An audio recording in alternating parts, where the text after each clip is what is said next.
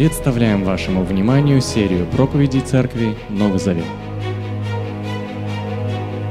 Сегодня мы начинаем изучать книгу «Деяния апостолов». Так уж совпало, что сегодня мы празднуем еще и праздник единства. Мы очень надеемся, что это будет еще один повод раз в году для того, чтобы задуматься о том, в каком сломанном мире мы живем. И мы не имеем права ломать э, легкомысленно отвергать друг друга на основании своих, может быть, где-то обид, амбиций, но напротив, силу Святого Духа искать единство, искать единство во Христе, искать общение, э, искать братского общения. В Писании сказано э, у Петра, братство любите. Вот. Что для нас такое братство? Ну, для кого-то братство это может быть какая-то деноминация, для кого-то братство это э, какая-то, может быть, всемирная организация. Для нас братство – это братство христианских уз поместной церкви прежде всего. Научитесь любить свою поместную церковь. Тогда вы будете любить ту церковь, которая не ваша поместная церковь.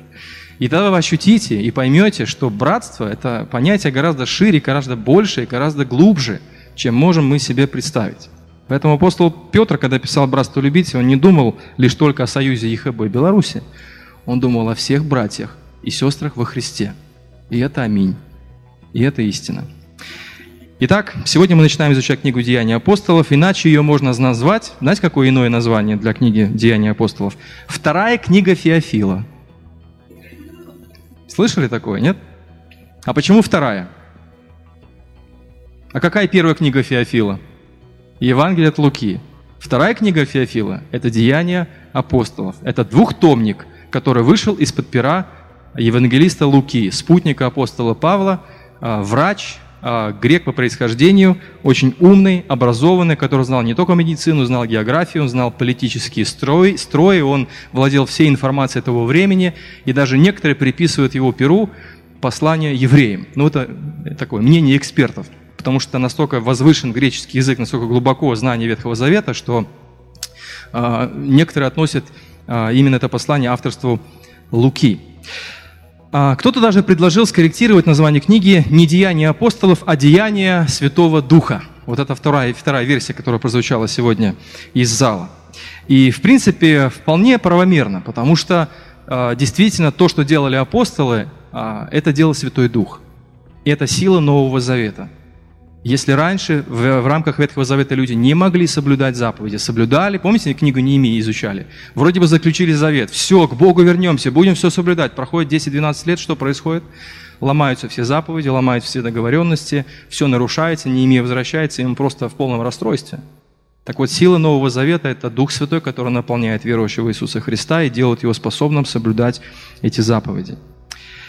Если сказать кратко, то это уникальная книга во многих отношениях. «Деяние» – единственная книга Нового Завета, которая имеет характер исторической хроники. Эта книга сильно выделяется необычно обширной географией происходящих событий. От Иерусалима и до... Ну, до Рима дошли. Вот. Ну, даже до пределов земли, совершенно правильно. И также эта книга исполнена а, обильным количеством действующих лиц, разные имена, Фе, Фест, Агриппа, а, Вероника, э, царица, а, кто еще, Феликс, ну, не, конечно же, там пересвященники разные, имена очень разные, церк, в церквях даже есть такое имя Нигер, вот вы слышали, да? Оказывается, тоже это из э, Нового Завета, из книги «Деяния апостолов». Очень много имен и очень много идей для молодых семей, чтобы называть своих мальчиков и девочек. В деяниях названы по имени 32 местности, 54 города и 90, 50, 95 человек. Названы по имени. Книга «Деяния апостолов» это может быть обращено к скептикам, которые могут сомневаться в авторитетности и в истинности Писания, а, нашла положительные отзывы даже среди светских историков. Английский ученый Брюс написал целый исследовательский труд под названием «Новозаветные документы. Достойны ли они доверия?», где он подробно объяснил, сравнивая этот труд с другими трудами его современников, что Лука проявляет себя как аккуратный, точный, скрупулезный документалист, описывающий события в римском стиле. А, если кто-то когда-нибудь читал Иосифа Флавия, то стиль абсолютно одинаковый а, с Евангелия от Луки и книги Деяний апостолов. Это называется римский стиль записи истории. Все аккуратно, все имена, а, все события, все места. Даже шторм, когда Лука описывает на море, э, когда Павел, Павел плыл в Рим, тоже он описывает как мореплаватель, настолько четко и точно происхождение ветра и название и так далее. А, у нас есть презентация, она скоро появится, наверное. Роль книги в Новозаветном каноне. Можно дальше идти, уже это мы прошли. Следующее. Роль книги в Новозаветном каноне. Посмотрите, что у нас есть в Новом Завете. Можно следующий слайд. А, у нас есть Евангелие, которое повествует нам о, проявлении, о появлении благой вести. Это и Луки, Марка, Матфея и Иоанна. У нас есть послание, которое учит нас жизни согласно благой вести – как поступать, как искать единство, как преодолевать конфликты, как хранить вот эти семейные церковные узы. И деяния, они выделяются тем, что они рассказывают о распространении благой вести. Конечно, деяния говорят и о жизни согласно благой вести, об устройстве церквей, но по большей части задача Луки показать, как Евангелие, благая весть дошла от Иерусалима, и как она дошла до Рима. И даже мы знаем из послания Павла, что Павел еще хотел идти даже в Испанию. Поэтому вот, вот какая роль книги «Деяния апостолов» а, в новозаветнем каноне. Адресат следующий. Кому написана книга «Деяния апостолов»? А, адресат, как Евангелие от Луки, так и Деяний, это некий Феофил, что означает «Божий друг». Вот еще одно классное имя. Как тебя зовут? Феофил. Привет. Меня зовут Сергей. Кто этот человек, остается загадкой по сей день. Но кое-что мы о нем знаем – его имя указывает на греческое происхождение. Вероятнее всего, он недавно уверовал и нуждался в прочном наставлении, которое ему преподал Лука в виде двух книг. Друзья мои, я всегда поражался тому факту, что Лука написал целое Евангелие и деяния апостолов одному человеку. Вы никогда не задумывались об этом? Мне кажется, что здесь Лука а, показывает отличный пример не только личного благовестия, но и наставничества. Что он не бросил Феофила там где-то там плавать. Он говорит, ты уверовал, ты что-то знаешь, ты что-то понимаешь. Я тебе расскажу, как все появилось, как все развивалось и как оно дальше, а, как, какие события имели место дальше. Помните, как Евангелие Луки начинается? А, первая глава, третий стих там написано. «Я, в свою очередь, решил досконально изучив все это, Лука пишет Феофилу, от самого начала последовательно изложить это для тебя, достопочтимый Феофил, чтобы ты убедился в достоверности того, в чем был наставлен. Чтобы ты утвердился в том, в чем ты был наставлен. Лука не ставил перед собой задачу сразить толпу людей. Возможно, он даже не был а, таким одаренным оратором, хотя если считать, что он написал послание евреям, то, возможно, он был еще одаренным оратором. Но перед ним был Феофил. И в свою очередь он вложил всю свою любовь к Спасителю и любовь к Феофилу вот эти, вот эти, вот, вот эти две книги. Бог использовал для влияния на миллиарды людей эти две книги. Но он видел перед собой Феофила. Бог может сделать из, казалось бы, небольшого личного благовестия удивительный источник влияния на сердца многих людей. Дата написания. Дата написания, такая маленькая информация, между 61 и 64 годами. План книги, это самое интересное, следующее. Мы все с вами помним, как начинается, какие слова находятся в начале книги Деяния апостолов. Первая глава, 8 стих. Помните, что вы получите силу Святого Духа, и вы будете мне свидетелями где? В Иерусалиме, в Иудее и Самарии, и даже до края земли. Вот, пожалуйста, план книги. Все очень просто. Благая весть в Иерусалиме с первой по седьмую главы. Очень простой план. Лука очень четко, схематически в римском стиле описывает развитие событий, связанных с благой вестью. Второй пункт. Благая весть в Иудее и Самарии. Это с 8 главы по 12. С чего начинать, э, о чем говорит 8 глава? Помните, в прошлое воскресенье? Вы же слушали проповедь внимательно, да? Да. Там начинается гонение, и евреи рас, рас, рассеиваются. Думаете, что так просто так?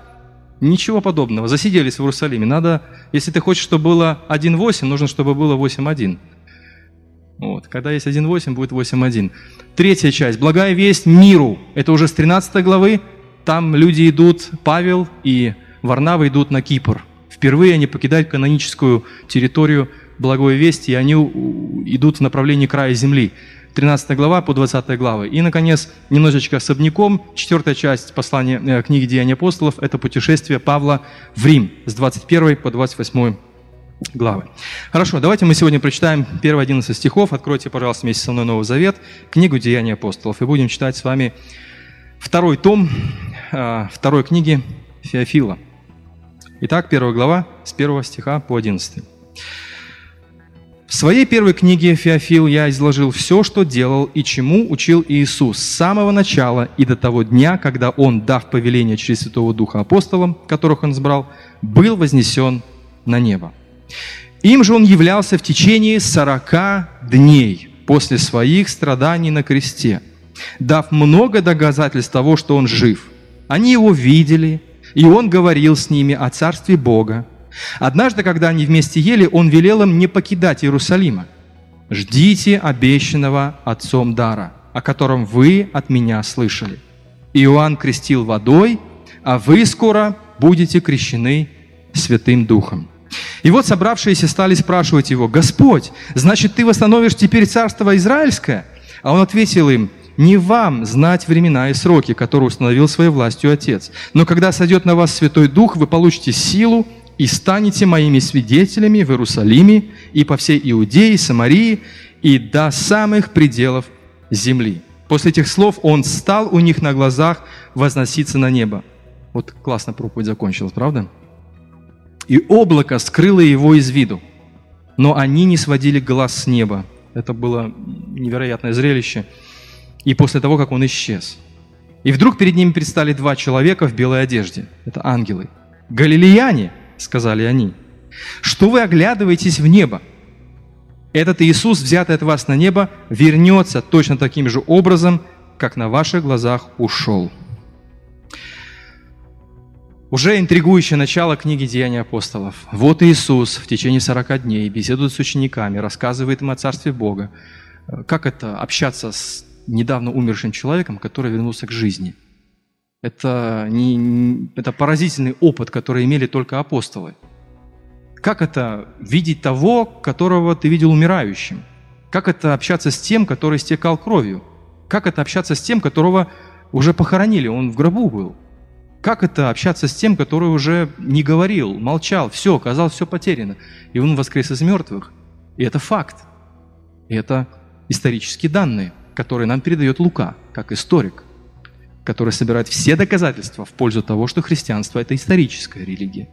Это не просто вымыслы, это не какие-то визионерные... Э, э, христианство не имеет визионерное происхождение. Это факты, события, сбывшееся пророчество. Это удивительная основа для нашей веры. Основные темы книги. Следующий слайд. Вот они перед вами. Они обозначены уже в первом тексте, который мы сейчас только что прочитали. И вот вся первая глава задает тон всей книги. Уже с первых стихов книги Деяний мы видим основные темы Деяния апостолов. Первое, конечно, их можно больше найти, но основ... самые основные, на мой взгляд, первое – это живой Христос.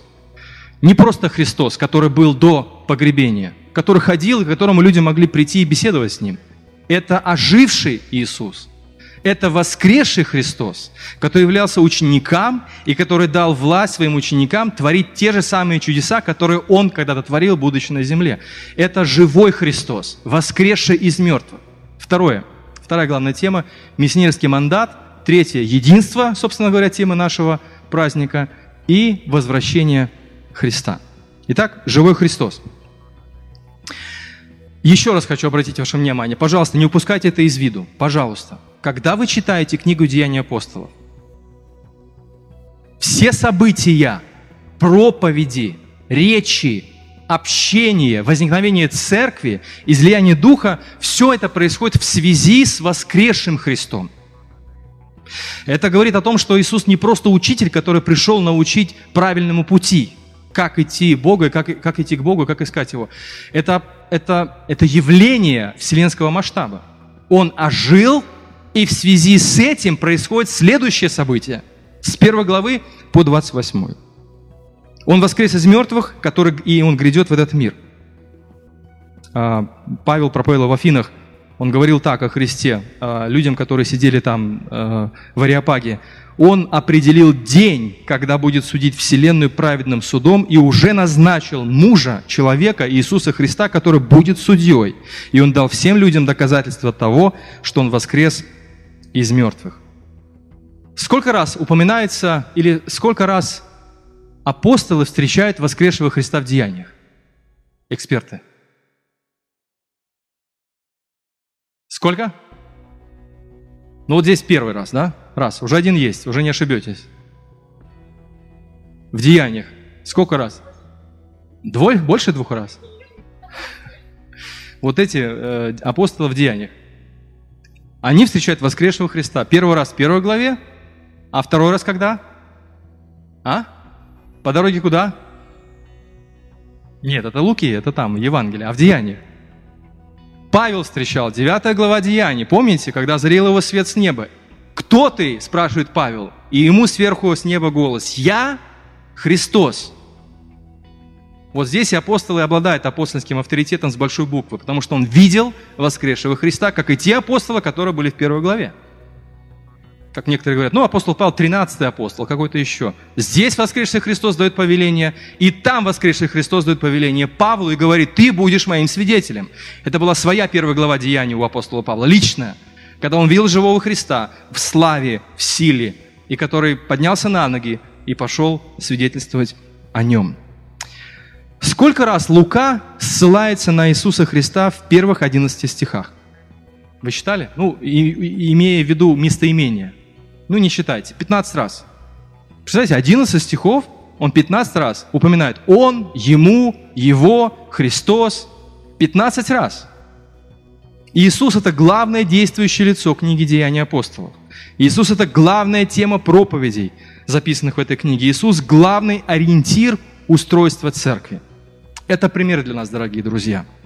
Жизнь для Христа, верить в Него и посвящать все ради Его имени, даже работу, даже учебу, даже всю свою жизнь, все аспекты своей жизни. Это не значит, что мы должны все бросить, забыть обо всем обычном. Даже учась в университете, вы можете делать это ради Христа, ради живого Христа. Даже если вы спалываете, или поле, как это правильно, полоть картошку, как, помогите. Даже если вы копаете, уже время копать картошку, вы можете это делать дисциплина, дис, э, в дисциплине, э, не брюжа, не ворча, вы можете любой труд, любую сферу своей жизни посвятить Христу, воскресшему Христу.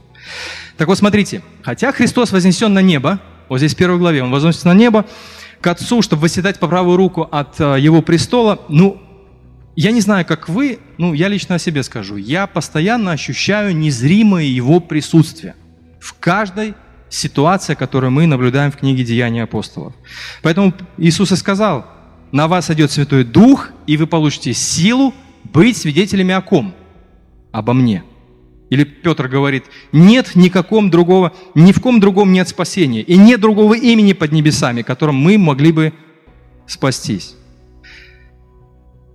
В конце этого отрывка, 11 вот этого отрывка, который мы прочитали, мы видим, чем закончится это главное, это славная эпоха, эпоха живого Христа. Она закончится вторым пришествием. Посмотрите, как заканчивается этот отрывок в 11 стихе. Что вы смотрите на небо? Интересно, куда он пропал? Не надо думать, куда он пропал. Где этот отец выседает, где этот престол, как туда попасть, какое-то измерение. Не надо об этом думать. Думать надо о том, что он вернется. И ангелы говорят, что он вернется таким же образом, как вы видели его восходящим на небо.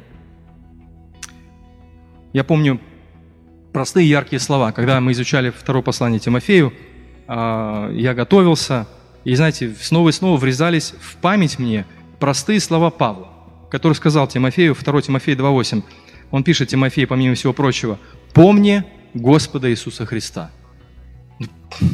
Он служитель, проповедник, который читает Писание, который служит, и вдруг Павел ни с того ни с сего, а мы знаем, что это последнее письмо Павла перед смертью, он говорит, пожалуйста, сынок, помни, кто есть Господь, что Он от семени Давидова, как гласит радостная весть, которую я проповедую, Он воскрес из мертвых. Помни этого Христа. Поэтому книга Деяний апостолов, она направляет нас знаете, когда мы погружаемся в свои события, в свою суету, в свои интересы, когда наш мир слишком сильно замыкается на нас самих, на наших, может быть, амбициях, негативных амбициях, у нас у каждого есть свои цели, своя программа максимум. Когда мы открываем книгу Деяния апостола, вы знаете, центр э, не смещается в сторону, а он возвращается на свое место. Христос – это центр нашей жизни. И Дух Святой дает нам силу жить для Него и посвящать все сферы своей жизни именно Ему. В этом сила книги Деяния апостолов, потому что она говорит о живом Христе. Он и сегодня живой. Где Он находится? Он там же, рядом с Отцом, который ходатайствует за свою церковь. Если Евангелие говорят о том, что Христос сделал до смерти и здесь на земле, то деяния и послания евреям, и вообще все другие послания говорят о том, что Христос делает на небе. Он служит, Он продолжает служить, и Он живой. Вторая тема – миссионерский мандат. Прежде чем подняться к своему Отцу, Иисус оставляет задание для церкви, которое должно выполнять вплоть до каких пор? До пришествия Христа. Еще раз посмотрите 7-8 стих. Он говорит, «Не вам знать времена и сроки, которые установил своей властью Отец, но когда сойдет на вас Святой Дух, вы получите силу стать моими свидетелями». Вот это называется миссионерский мандат, который не ограничен сроками, Потому что Иисус говорит, не ваше дело знать времена и сроки. Вместо того, чтобы что-то высчитывать, есть разные такие энтузиасты, которые берут газету, я там слышал, один говорил так, что в правой руке у тебя должна быть Библия, в левой у тебя должна быть газета. Ну, вот популярное, очень расхожее высказывание, но оно было сказано в контексте того, чтобы предугадать пришествие Христа. Если бы Иисус увидел этого человека с газетой в левой руке, он сказал, отложи газету, не твое дело, знать времена и сроки. Занимайся тем, что я поручил церкви. А что Христос поручил церкви? Вы будете моими свидетелями. Вы не можете? Я вам даю Духа Святого. Для того, чтобы у вас была сила, храбрость и смелость. Поэтому занимайтесь делом. И вот поэтому ангелы появляются и ободряют апостолов. Что вы стоите и смотрите на небо? Вам интересно, вернется ли он прямо сейчас? Идите, занимайтесь работой, идите в Иерусалим, оставайтесь там, как сказал Господь. Я заметил по себе и по многим другим моим э, собратьям, что у каждого христианина со временем а, возникает такое, ну не греховное, но искушение. Вы знаете, что любое искушение является грехом. Искушение само по себе не является грехом. Грехом является то, что мы поддаемся этому искушению. Так вот, такое негреховное, казалось бы, безопасное искушение заключается в следующем. Как пишет Монгомери Бой в своем комментарии, он говорит, что многие христиане ограничиваются э, абсолютно индивидуальным Евангелием, которое э, звучит следующим образом. Иисус спас меня. Ну, это хорошо, что если человек так хотя бы думает, да? Иисус спас меня, Он спас мою жену, моего мужа, моих детей, мы все в церкви, я хожу в хорошую церковь, у нас все хорошо. Думаю, просто стоит подождать Христа. Но это абсолютно перечеркивает а, понимание миссионерского мандата. Опять же таки, я подчеркиваю, это не значит, что мы должны все бросить.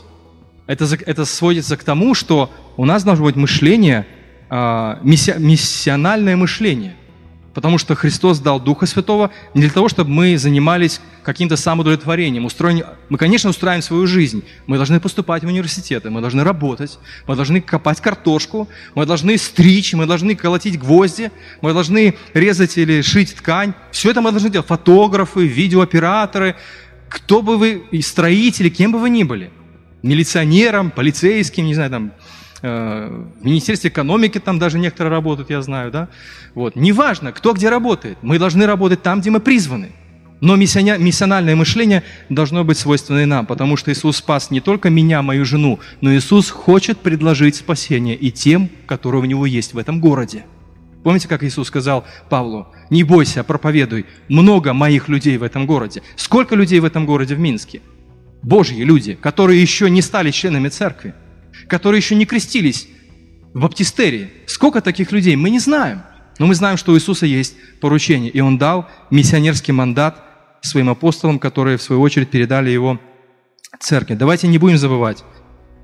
Обычная жизнь верующих первого века проходила на фоне великого поручения. Они работали, строили семью, воспитывали детей, зарабатывали деньги, строили карьеру, общались с миром таким образом – что люди дивились, как так получается? Мы работаем в одном офисе, а он ведет себя по-другому. Как так? У него другие принципы. Почему он мыслит по иначе? 1 Петра 3,16 Петр пишет, «Храните свою совесть чистой, чтобы те люди, что оговаривают вас как злоумышленников, а мы живем в таком контексте, и хулят вашу добрую жизнь, которую вы живете, веру в Христа, чтобы они устыдили своих собственных слов».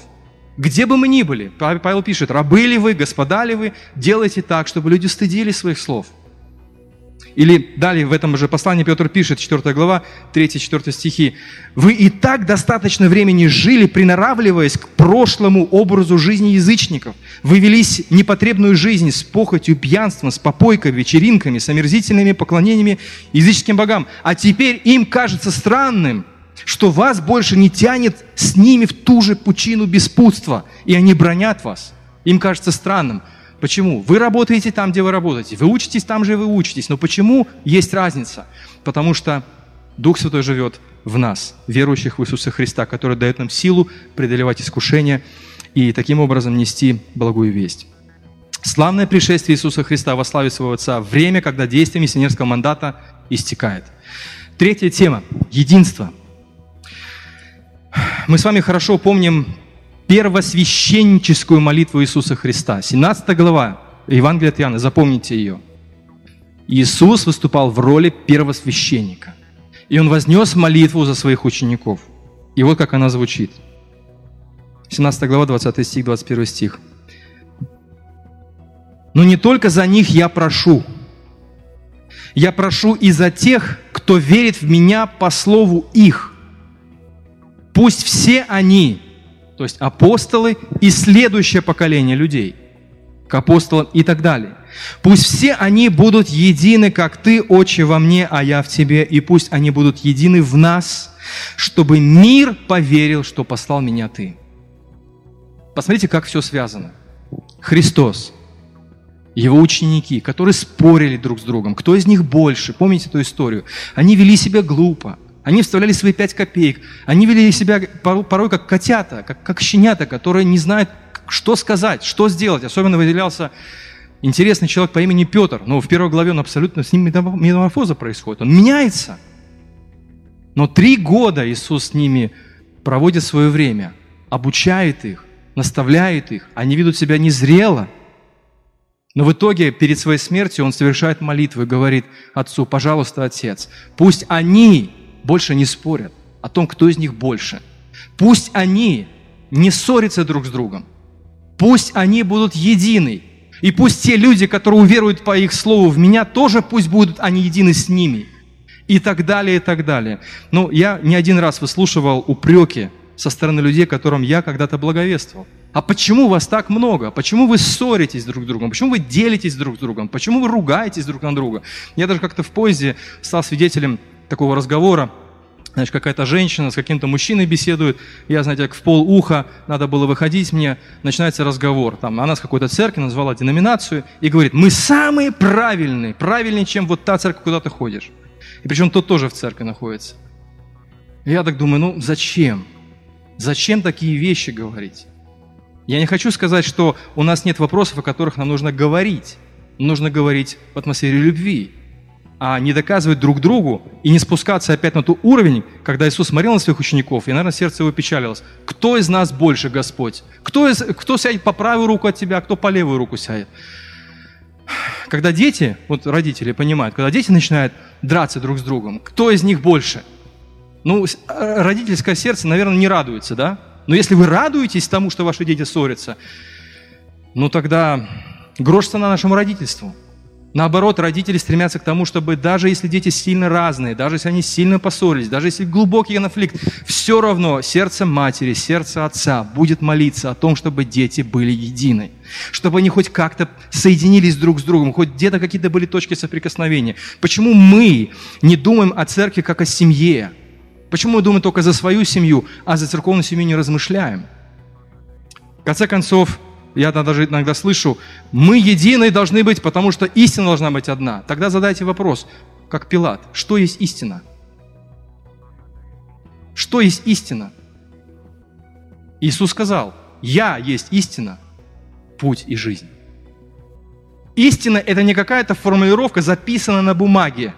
И знаете, там запятую не там поставил, все, я с тобой больше не дружу. Я в твою церковь не хожу. Я твои проповеди не слушаю, я твои книги не читаю.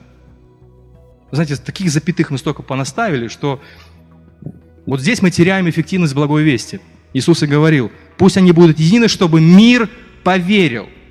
И отчасти, почему мир не верит сегодня или удерживается в вере своей, от того, что мы не учимся жить в единстве. Но молитва Иисуса Христа была услышана. Посмотрите, что происходит в Деянии апостолов, 2 глава, 41 стих. «Те, кто принял Его весть, они крестились. В тот день прибавилось около трех тысяч верующих. Они неустанно внимали учению апостолов и жили в братском единстве. В синодальном сказано «в единодушии», собираясь для преломления хлеба и для молитвы. И дальше сказано, все верующие жили в полном согласии, и все у них было общее. Дело в том, что люди, которые приехали на день Пятидесятницы, это были паломники. Они не собирались каяться. Они приехали на очередной праздник Пятидесятницы, чтобы потом собрать свои вещи и уехать обратно себе домой. Но тут они слышат проповедь Петра, их очень много, этих паломников, это был, был один из самых массовых праздников в иудейском календаре. И вдруг они уверовали, а провиант они с собой-то не взяли на такое долгое время. И вот эти 120 учеников начинают обеспечивать их, собирать свои, продавать свои имения, для того, чтобы обеспечить эту несметную толпу покаявшихся, которые взяли с собой там буквально еды там, и одежды на какой-то короткий срок. А тут они начали собираться в храме. Да ты что, мессия наш? Да какой домой? Надо здесь сидеть, читать Писание. И, конечно, они остались без провианта. И вот первая церковь, они начали друг, другу, друг друг о друге заботиться и являть практическое единство – но в этой книге «Деяния апостолов» мы видим, что церковь сталкивается с первыми испытаниями. Два вида испытаний. Запишите. Первое – внешние. Это классика, мы по Неемии уже проходили это. И второе, второй вид испытаний – внутренние. В чем заключаются внешние трудности? Ну, во-первых, это гонение, 4 глава. Посмотрите, в 4 главе уже начинаются неприятности. Петр, там, Иоанн проповедует на площади у храма, Первосвященники запрещают им, бьют их, там, повелевают э, замолчать, больше не говорить об этом лжемессии, в кавычках, об этом богохульнике.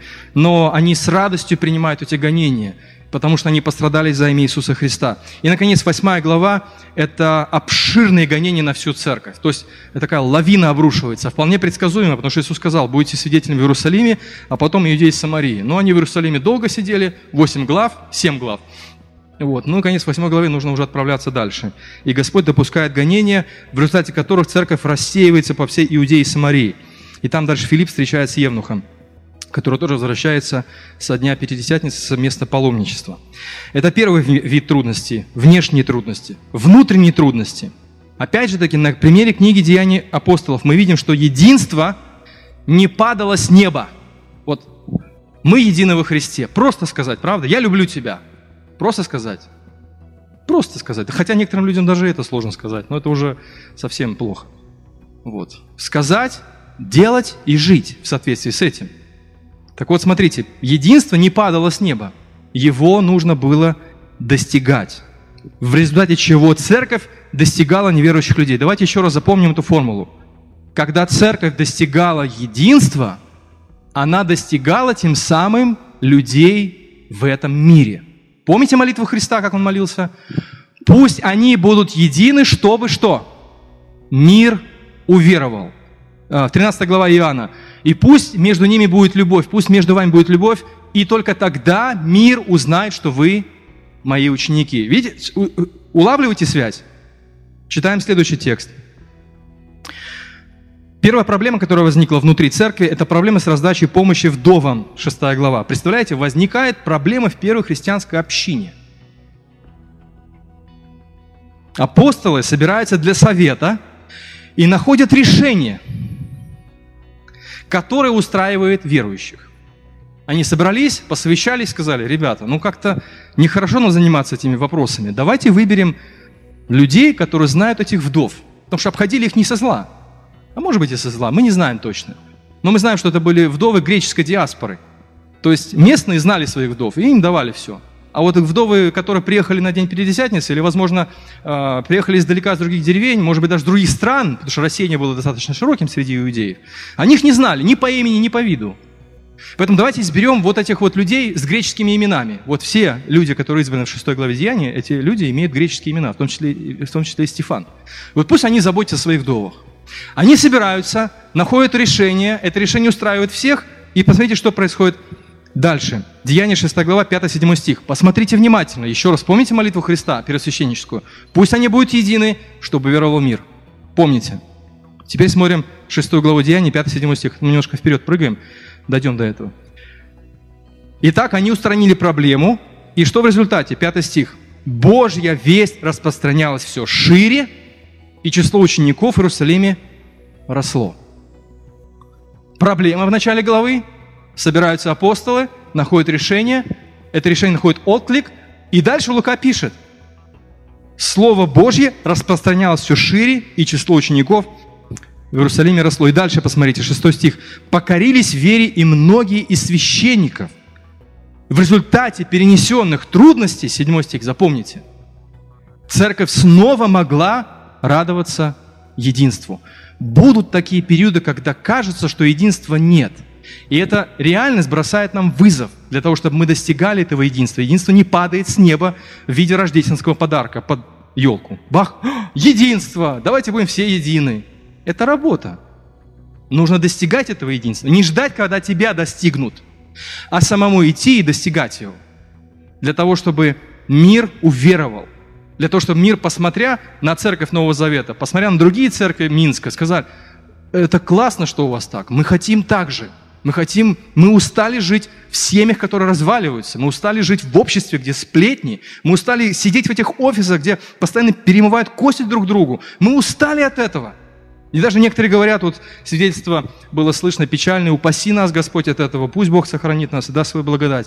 Когда вот Катя рассказывала свидетельство про дальнобойщика, когда он сказал, ходил я в эти церкви ваши, туда ходил, туда ходил, везде ваши эти сплетники. Мы не знаем, конечно, ситуации э, до конца вот этого человека, но давайте не будем списывать все на то, что вот они такие жестокие грешники, не хотят каяться. Где-то мы виноваты тоже. Поэтому давайте будем очень внимательно следить за собой, для того, чтобы иметь чистую совесть перед Богом и друг перед другом. Итак, Христос молился, чтобы мы были едины, и чтобы в результате этого единства мир уверовал, что Ты меня послал. Мир никогда не уверует, что Бог послал Иисуса Христа умереть за грешников и излить свою любовь, если не будет видеть христиан, которые собачатся которые постоянно ссорятся, когда привязывают, какие там животные враждуют, ну, говорят, как кошка с собакой живут. Самое печальное зрелище, когда мы можем выглядеть как вот эти животные, которые постоянно грызут друг друга. И Павел говорил Галатам, чтобы смотрите, чтобы вы друг друга не съели. Смотрите, чтобы вы друг другом не питались.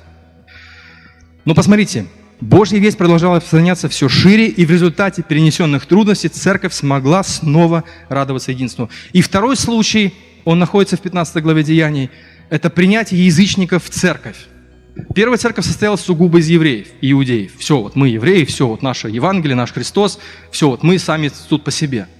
А тут раз, и Павел идет на Кипр, раз, и там каются не евреи, Люди, которые, как Сергий Павел, э, не имеют э, иудейского бэкграунда, он верит, и он присоединяется к... Что с ними делать? Они не соблюдали иудейские праздники, они не соблюдали иудейские обычаи.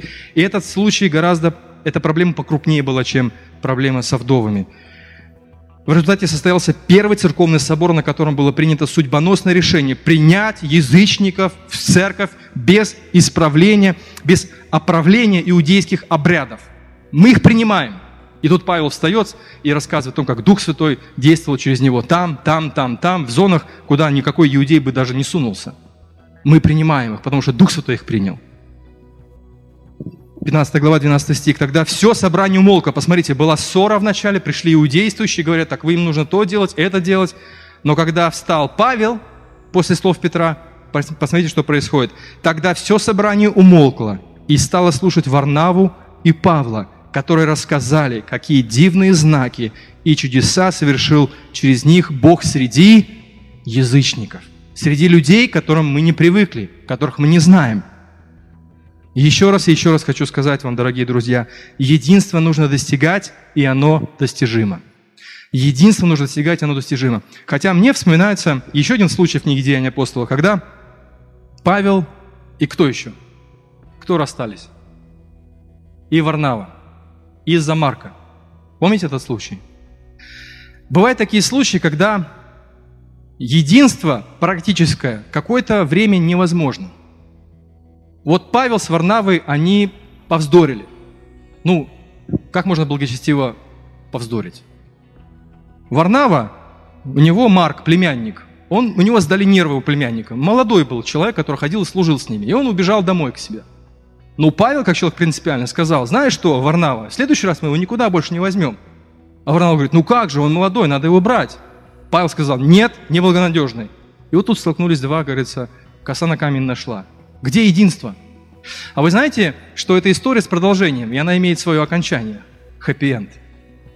Вы знаете, что какое-то время, мы не знаем, куда дальше Варнава пошел. Это был Божий человек, который не нашел понимания с Павлом, или Павел не нашел понимания с Варнавой. Мы там уже не знаем, Бог знает.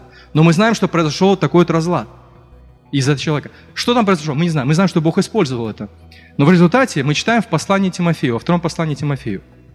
Павел пишет, возьми с собою Марка, он мне нужен.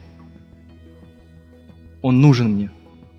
Этот Павел, который высказал Варнаве все по поводу того, что смолдушничал, Марк, возьми его с собой, он мне нужен. Поэтому единство, оно достижимо. Главное его достигать. А если ничего не делать, вот у меня зуб, например, там болел, кариес. Что будет с зубом, если с ним ничего не делать? Сидеть дома и жевать пирожные. Что будет? Будут проблемы. Будут проблемы. Поэтому единство нужно достигать, и оно достижимо, если вы хотите его достигать. Стучащему отворяют. Ищущий находит. Если вы ищете взаимопонимание, стучите в двери, а не так. Постучал один раз, не ответили и ушел. Меня спрашивают, ты там был? Когда был, постучал, даже не открывают. Ты там секунду постоял, чисто для отмазки, предположим. Ищите, достигайте, и оно достижимо. Но это заслужит отдельной проповеди. И, наконец, четвертая основная тема – возвращение Христа. Еще раз посмотрите на первые 11 стихов, которые мы читали. Это Иисус, взятый от вас на небо, вернется точно таким же образом, как на ваших глазах ушел.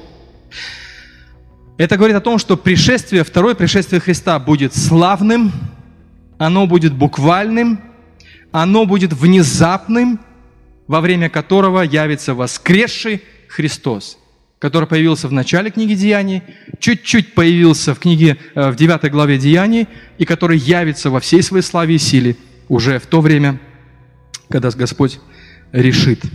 Колоссянам 3.1.3.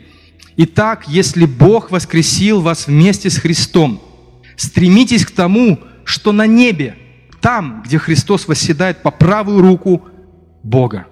Помышляйте о вышнем, а не о земном, то есть греховном. Ведь вы умерли, ваша жизнь сокрыта в Боге вместе с Христом. Он ваша жизнь.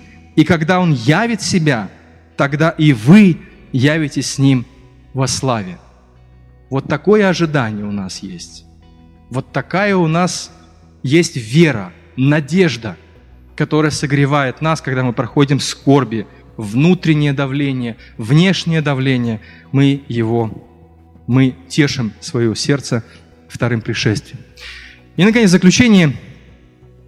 А, когда вы прочитаете книгу «Деяния апостолов», а я ожидаю вас, дорогие друзья, подписавшие завет, да, прежде всего, а, Церкви Нового Завет, что вы будете читать книгу «Деяния апостолов» систематически. Читайте ее.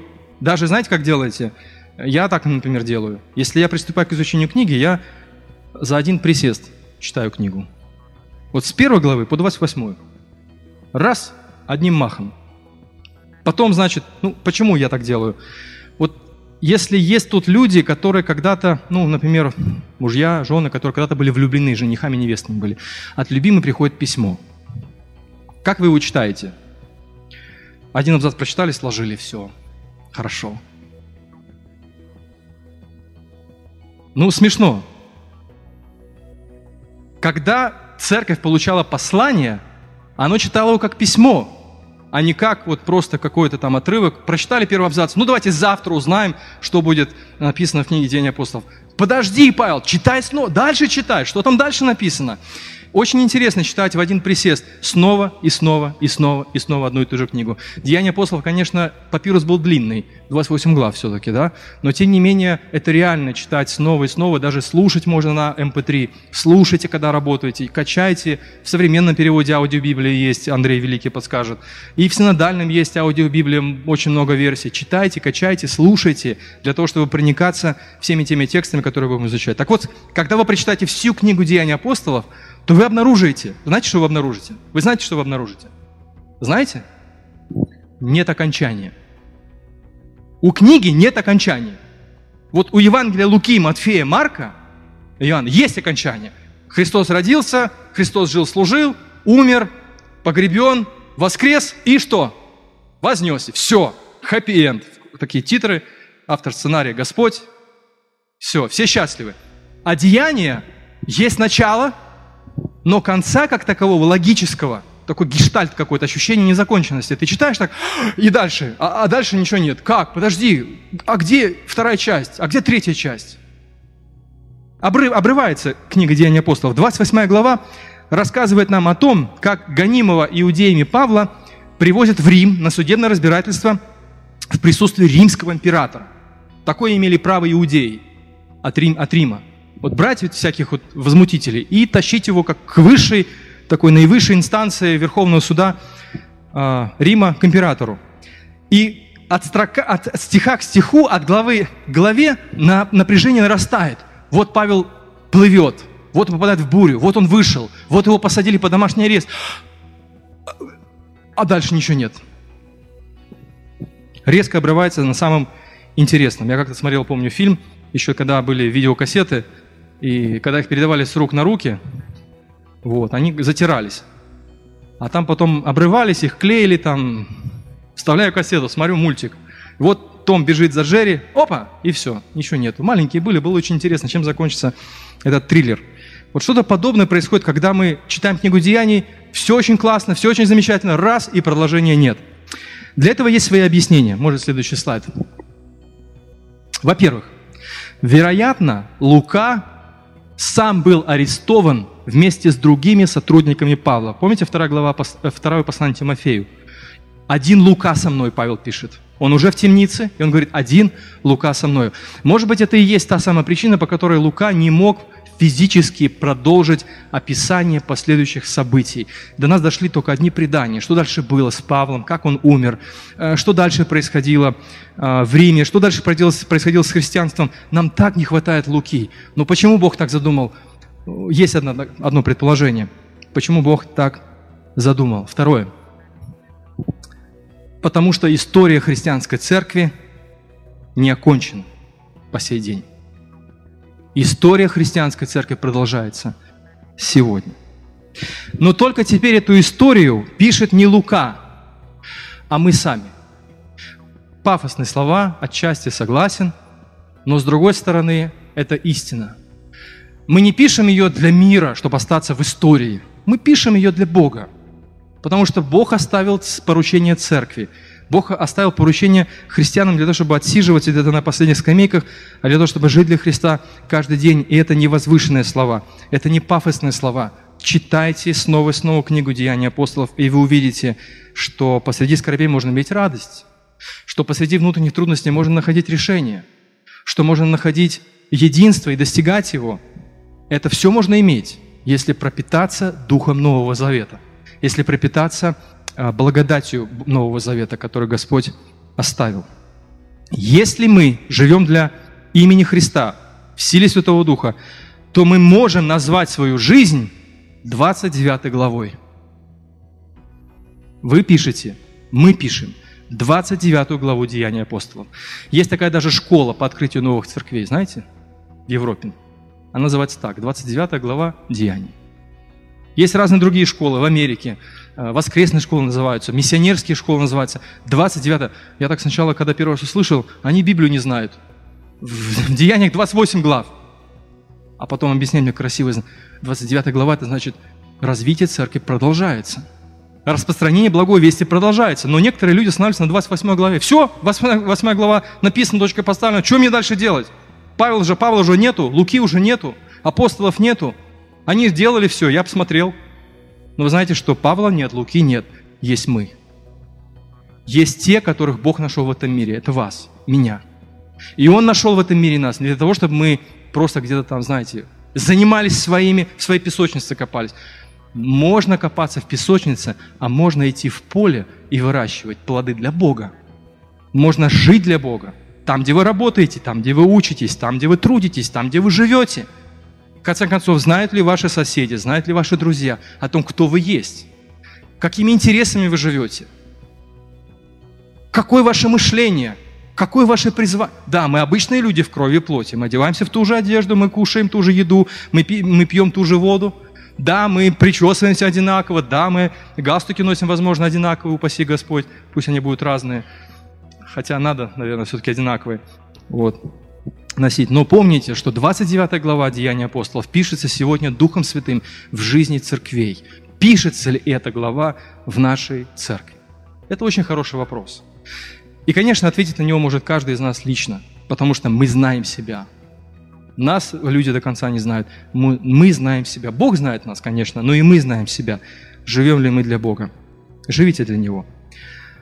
В заключение четыре призвания, призыва на основании четырех основных тем. Христос жив, значит, живите ради Него для встречи с славе. Христос живой. Как говорится в одном фильме, Бог не Тимошка, видит немножко. Хоть люди немножечко размышляют о том, что все-таки Бог что-то видит. Но мы-то люди Нового Завета. Мы понимаем, что мы живем в присутствии живого воскресшего Христа. Он не куда-то ушел, дверь закрыл. Он взирает на нас. И он участвует в развитии своего дела. Поэтому слава Богу за то, что появилась еще одна церковь, и пусть будет еще одна церковь. Я провозглашаю со всей ответственностью, что мы молимся и будем еще молить систематически, чтобы и наша церковь открыла еще одну общину, которая была бы в простоте, веселее сердца могла говорить о Христе, читать Писание и учиться беседовать с миром на языке единства среди нас. Мы не должны любить этот мир. Мы должны любить друг друга для того, чтобы мир уверовал. Вот в этом-то и логика. Единство, подлинного единства. Итак, Христос жив, значит, живите ради Него до встречи с Ним во славе. Второе. Миссия выполнима, но она еще не выполнена. Выполнять ее до пришествия Христа. Третье. Единство нужно добиваться, так что добивайтесь его. И четвертое, Христос грядет, ожидайте его. Аминь.